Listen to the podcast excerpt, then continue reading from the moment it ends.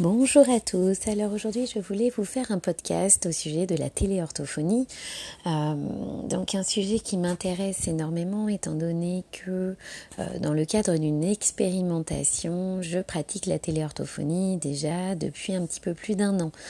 Donc finalement, le, confinement euh, bah, m'a permis de proposer cette pratique à mes patients, mais c'est quelque chose que j'avais déjà expérimenté avant beaucoup plus petite dose bien évidemment, euh, mais euh, voilà, c'est quelque chose qui m'intéressait. Et donc là, euh, bah, les lignes bougent un petit peu.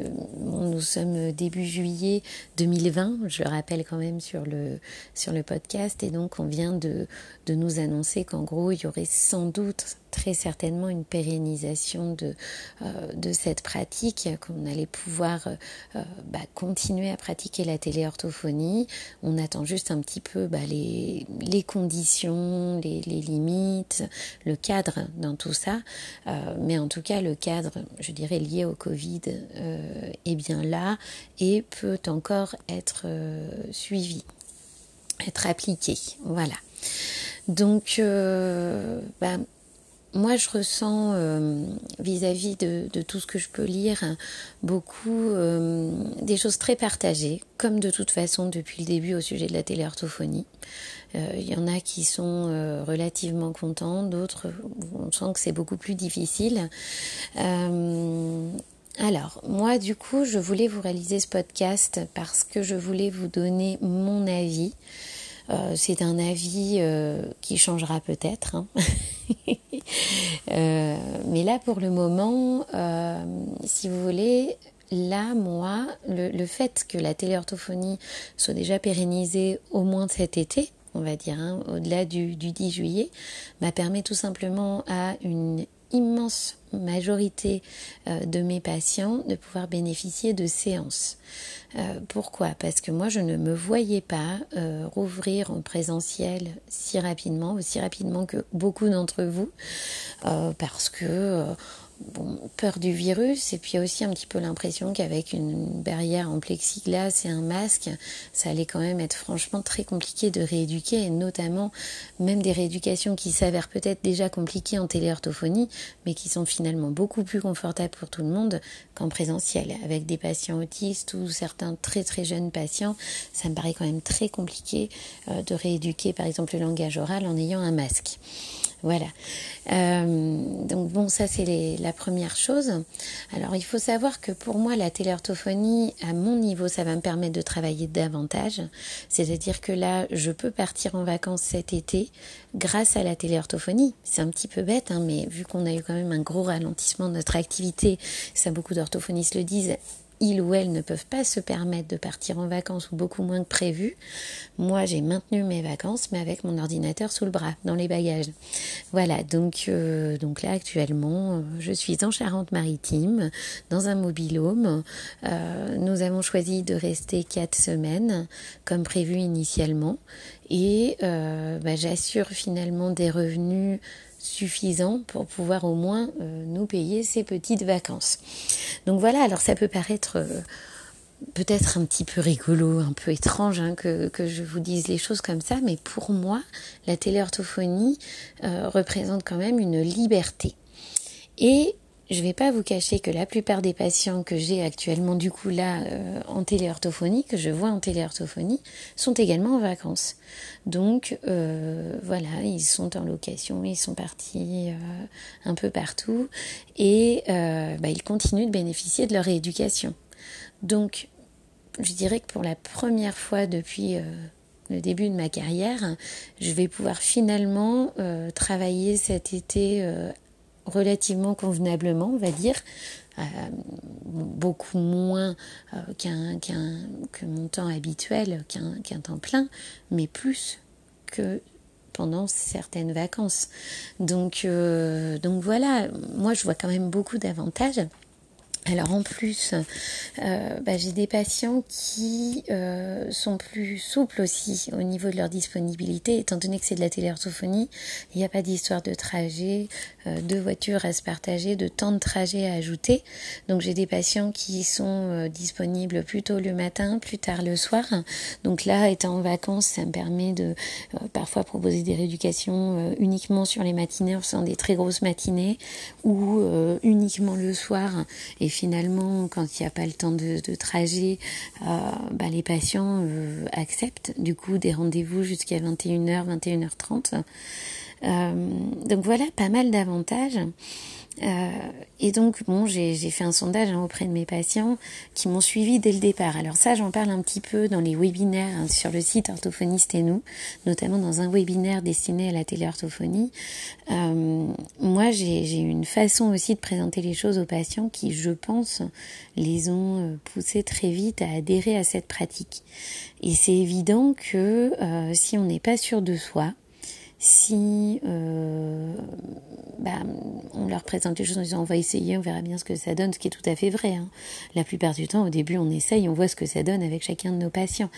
Euh, mais voilà, je pense que si nous, on a une crainte, les patients le sentent tout de suite et euh, bah, pour la plupart préfèrent ne pas s'engager et attendre de nous revoir en présentiel.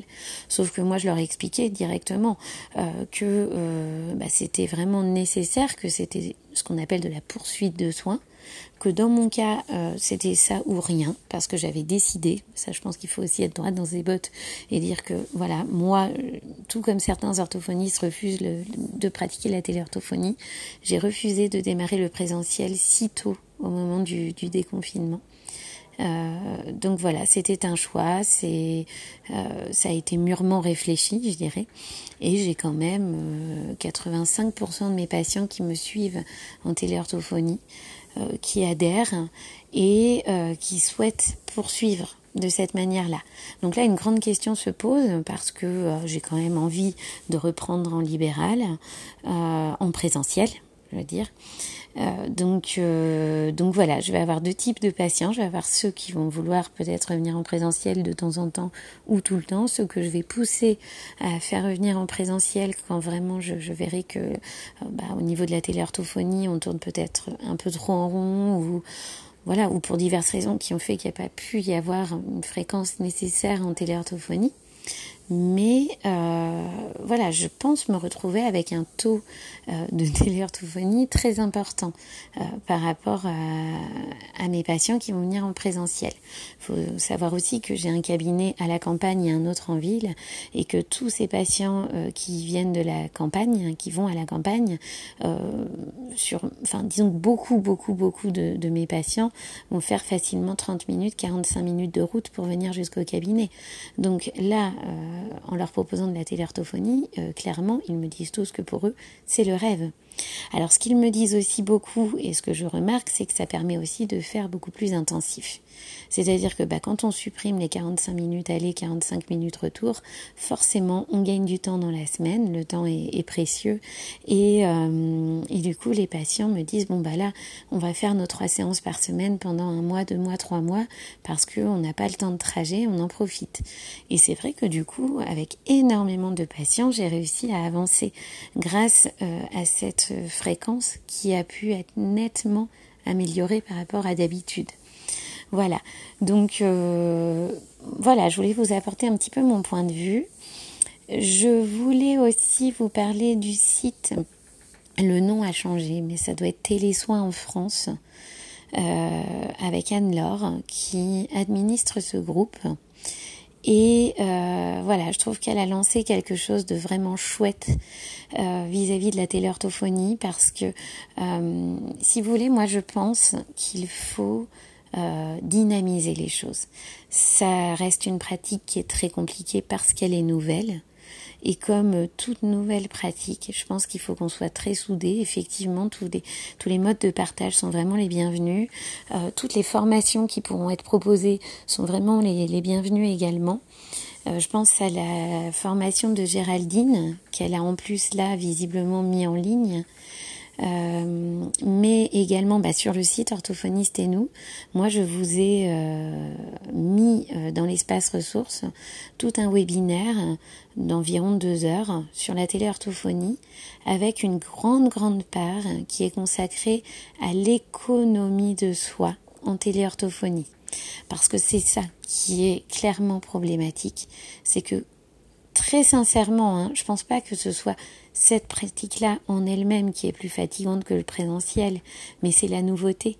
C'est le fait que euh, beaucoup, moi ce n'est plus mon cas maintenant, au bout d'un an, Là, on n'a pas encore ce recul-là euh, parmi les, orthophonistes, euh, mais avec l'expérimentation que j'ai pu, à laquelle j'ai pu participer avant, je me suis bien rendu compte qu'au début c'était compliqué pendant les 4-5 premiers mois.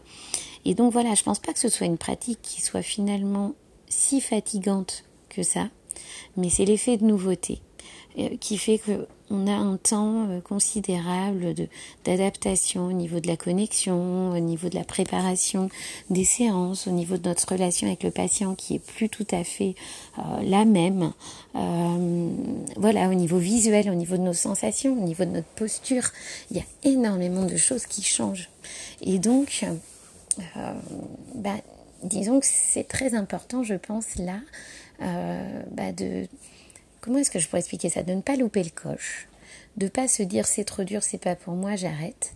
Mais euh, voilà, de pouvoir sentir dans notre profession que on va tous se serrer les coudes, euh, que ça va peut-être être compliqué, mais euh, que c'est une pratique qui, de par sa pérennisation, va de toute façon être présente très certainement hein, dans notre nomenclature donc on aura peut-être le droit de dire non, euh, comme lorsqu'on dit non parce qu'on ne pratique pas la rééducation vocale, par exemple.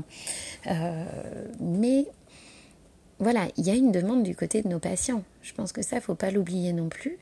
Euh, enfin, en tout cas, moi, mes patients qui ont goûté pendant le confinement sont en demande derrière. Et donc, je ne dis pas qu'il faut répondre à toutes les demandes, bien loin de là, mais euh, à partir du moment où euh, le patient est davantage investi parce que pas de trajet, parce que euh, le mode de ce mode-là, en tout cas, lui convenait mieux, bah, il faut aussi tenir compte, je pense, de, bah, de la vie de nos patients, de, des réussites aussi qu'ils vont vivre grâce à la téléorthophonie et reconnaître que euh, c'est une pratique qui, va vraiment être utile, qui va vraiment être utile. Voilà. Euh, donc, euh, donc voilà, je voulais vous réaliser ce petit podcast pour bah, vous expliquer un petit peu mon point de vue vis-à-vis de tout ça et vous parler de ce groupe, euh, donc euh, télé, pratique du télésoin en France. Euh, et donc là, Anne-Laure organise des concours tout l'été avec des partenaires donc, dont je fais partie, hein, donc avec le site Orthophoniste et nous. Et je trouve ça vraiment très intéressant de, de proposer ça. C'est vraiment chouette. Euh, donc j'ai hâte de, découvrir un petit peu en quoi ça va consister. Voilà, je vous souhaite une belle découverte du site Orthophoniste et nous. Au revoir.